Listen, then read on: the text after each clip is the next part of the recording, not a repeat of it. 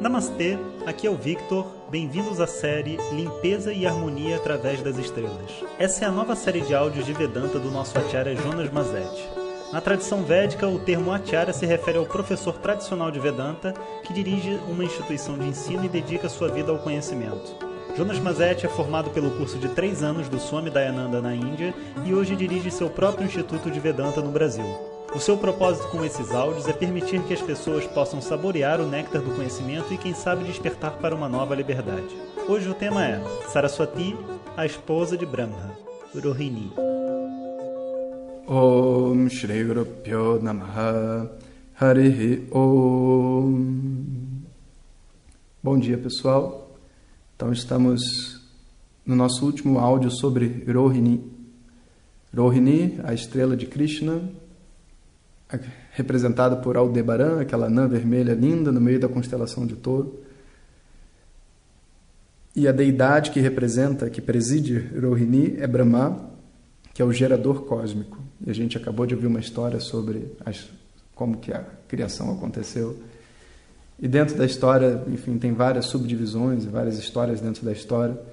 E tem uma muito bacana que eu queria contar para vocês, que é sobre a esposa de Brahma, e como que se deu essa relação. A história conta, né, que a mitologia, que todos os seres, praticamente todos, tem alguns que vêm de outras vias, mas todos surgem de alguma forma ou de outra de Brahma. E por isso um dos nomes de Brahma é Prajapati. Para falar a verdade, vamos explicar. A palavra Brahma, né, ela vem da raiz Brir, que significa crescer. Então Brahma é o maior de todos. É o original aquele, do, aquele que foi se subdividindo para ser todo o universo. Um outro nome para Brahma é Prajapati. Prajapati é o senhor da procriação, né? Praja, Praja é filho, é progenitor. Né? E, inclusive, as histórias contam que próprio Brahma teve que, que criar vários Prajapatis como ele para que ele pudesse dar conta de criar tudo, que tinha muita coisa para criar. Mas parte dessa, uma nuance dessa história interessante que conta no Bhagavatam, é que Brahma, para poder ter filhos, né, que sejam fruto de uma reprodução sexuada, ele precisava ter uma esposa. E como só existia ele, então a esposa de Brahma tinha que ser filha dele. Olha que problema. E foi assim que aconteceu. Brahma, então, ele criou, né, a um determinado momento, Vaka, Vaka é o nome da esposa de Brahma. Um outro nome que a gente mais famoso é Saraswati, a deusa do conhecimento. Vaka também está associada à fala, ao poder da fala. Então ele, ele criou Saraswati, a deusa do conhecimento. E depois que ele criou Saraswati, então ele falou: Ok, agora eu vou casar com ela e vou dar luz ao universo de uma outra forma. Só que Saraswati não estava afim de, né, de sair com Brahma, de ficar com Brahma, porque ele falou, cara, não dá, meu pai, eu não tenho condição de fazer isso. E Brahma criou ela com esse propósito e ele queria casar com ela e começou a pressionar ela. Né? E aí os filhos, né, que já estavam ali antes dela, entraram e falaram, pai, o que, que você está fazendo? Você não pode casar com, com a sua filha. Né? E explicar a situação. E Brahma então entendeu, porque até então na cabeça dele ele estava tão ocupado com as coisas que ele tinha para fazer que ele não percebia as pessoas em volta dele. Isso é uma coisa muito interessante que acontece com a gente, sabe? É, mesmo na busca pelo autoconhecimento, leva muito tempo para a gente compreender que existem outras pessoas além da gente dentro do mundo, sabe? Ah, é quem que existe dentro do mundo? Poxa, tem a minha mãe, tem meu pai, tem meu irmão, tem minha irmã, tem meu filho, tem meu não sei o que. Não, isso, eles continuam sendo você, você percebe? Minha mãe, meu pai, meu filho, ele não é seu pai, ele é uma pessoa com uma história onde ser seu pai é uma das tarefas que ele teve para fazer na vida dele. Irmão, irmã, mãe, são papéis. A pessoa ainda não foi descoberta. Para você conseguir descobrir a pessoa que existe por detrás desses papéis, você tem que ser capaz de superar esses papéis dentro de você. Se você conseguir estar de frente para sua mãe e ser mais do que um filho, você pode compreender o que ela é mais do que ser mãe.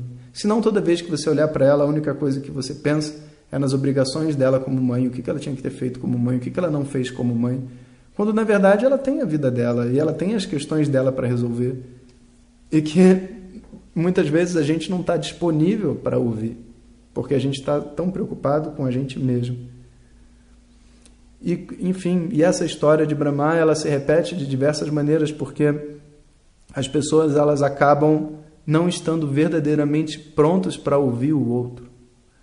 E se existe um segredo, sabe, para você ouvir a outra pessoa, ele se reflete na seguinte numa seguinte visão, sabe? Que é assim: ouvir o outro, para você conseguir ouvir a outra pessoa, antes de mais nada, você tem que se colocar numa disposição de não estar ali para resolver o problema dela ou para dar opinião no que ela está dizendo. Isso é muito difícil, porque muitas vezes quando a gente escuta, a gente quer falar. E, aí, e tem ainda mais um terceiro agravante, que é contar a nossa experiência diante daquilo. Tipo, alguém me fala assim, ai ah, meu Deus, criar filho é uma coisa muito difícil. Aí outra pessoa vai falar, ai não, meu filho foi muito fácil. Mas ninguém está perguntando se seu filho foi fácil. Você entende? São três pontos muito importantes. Eu não estou ali para dar solução para o problema da pessoa. Eu não estou ali para dar opinião sobre o problema da pessoa. Nem estou ali para dizer sobre um problema que eu tenha parecido com o dela. Não. Enquanto você faz isso, você não realmente escuta o outro. Escutar o outro significa absorver tudo que a pessoa está dizendo e tentar se colocar na posição dela, o que ela está sentindo, o que ela está vivendo. E qual é a resposta que a gente dá para uma pessoa que expõe para a gente uma coisa que ela está sentindo e está pensando? Você literalmente repete para ela, nas suas próprias palavras, o que aconteceu, a situação e os sentimentos que ela está tendo. Para que, professor, que eu estou fazendo isso? Para que ela se certifique de que você compreendeu o que ela está dizendo. Por isso que muitas vezes a pessoa fala uma coisa e você dá uma opinião, ela repete a coisa, você fala, dá uma solução e ela repete, você conta um caso seu, ela repete de novo, porque ela, nunca, ela não está interessada em nenhuma dessas três coisas. Ela só está interessada em se fazer entendida. E a única maneira que ela tem de se sentir entendida é você mostrando para ela que você entendeu. Você não vai mostrar balançando a cabeça, você tem que falar para ela que você tá, o que você está compreendendo do que ela está dizendo. E então, Brahma né, ficou envergonhado com aquela situação, porque ele percebeu que ele não estava ouvindo e, e, a situação era realmente uma situação séria. Era a filha dele, como é que ele ia se casar com a filha? Então ele ficou envergonhado, largou o seu corpo, saiu do corpo e sai, né, para ele queria de alguma maneira se livrar de todas as impurezas e da mente que ele estava tendo naquele momento. Aí o corpo dele, então, a partir daquele momento, virou a névoa, essa névoa que a gente vê dentro do, do mundo, né, de manhãzinha cedo, que acompanha a escuridão, é o corpo de Brahma. E aí, mais tarde, né, Vaka, se sentindo compreendida, e agora Brahma com um outro corpo, né, era praticamente uma outra pessoa, e vendo a sua sinceridade, né, ele resolve se casar. Mas, professor, como que a pessoa vai casar se, tipo assim, mas ainda é o pai dela? Mas veja só, isso aí ocorre mesmo na nossa vida. Quando as pessoas falam de reencarnação, né, na vida passada os dois eram irmãos, né, eles eram casados. Um, numa vida era homem, na outra era mulher. Isso é normal. O que vale é o corpo. O corpo se foi, novo corpo veio, não é mais a mesma pessoa. Então, Saraswati se sente confortável em casar. E eles então se casam, né, feliz, mas de verdade eles nunca foram um casal perfeito.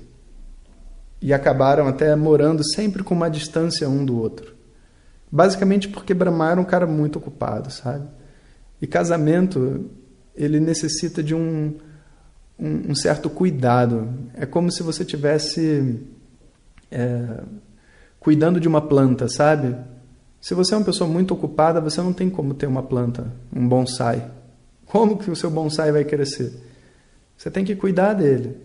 E ele tem algumas tarefas que parecem até, enfim, meio desnecessárias que você vai precisar fazer. Não só botar água, mas você vai ter que limpar as folhas.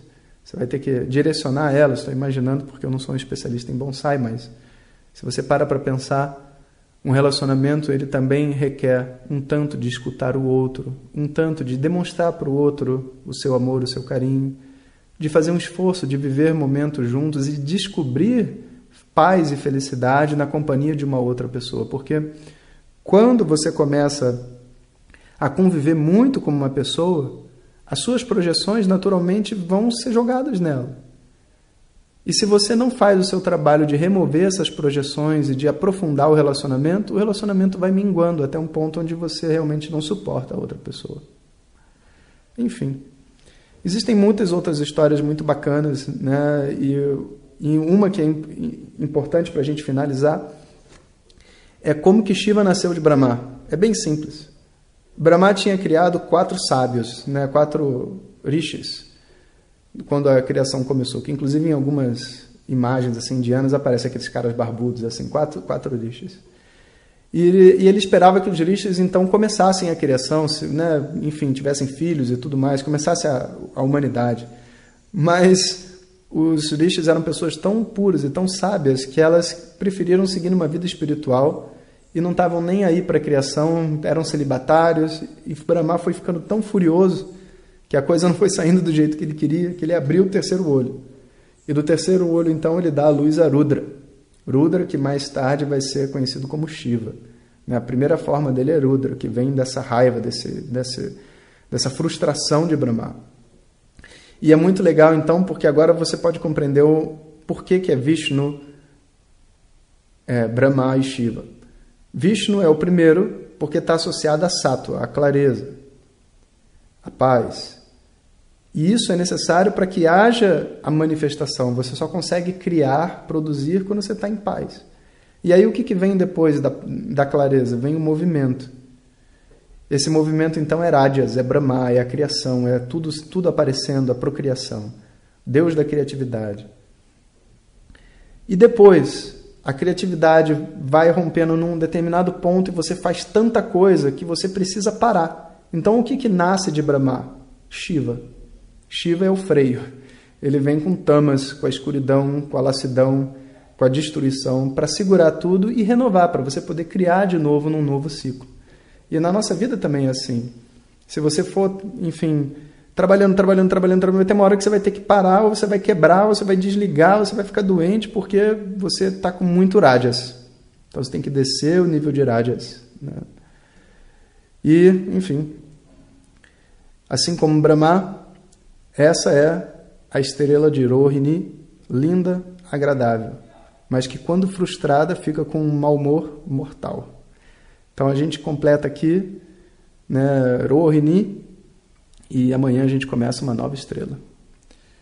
Om Shanti Shanti Shanti Hare Om Shri Guru Pyo Namaha Hare Om compartilhe com seus melhores amigos. E se você quiser receber nossas mensagens diretamente no seu WhatsApp, clique agora no link que vem junto com o áudio. Para outras informações, www.vedanta.com.br. Até o próximo áudio. Om Tat Sat.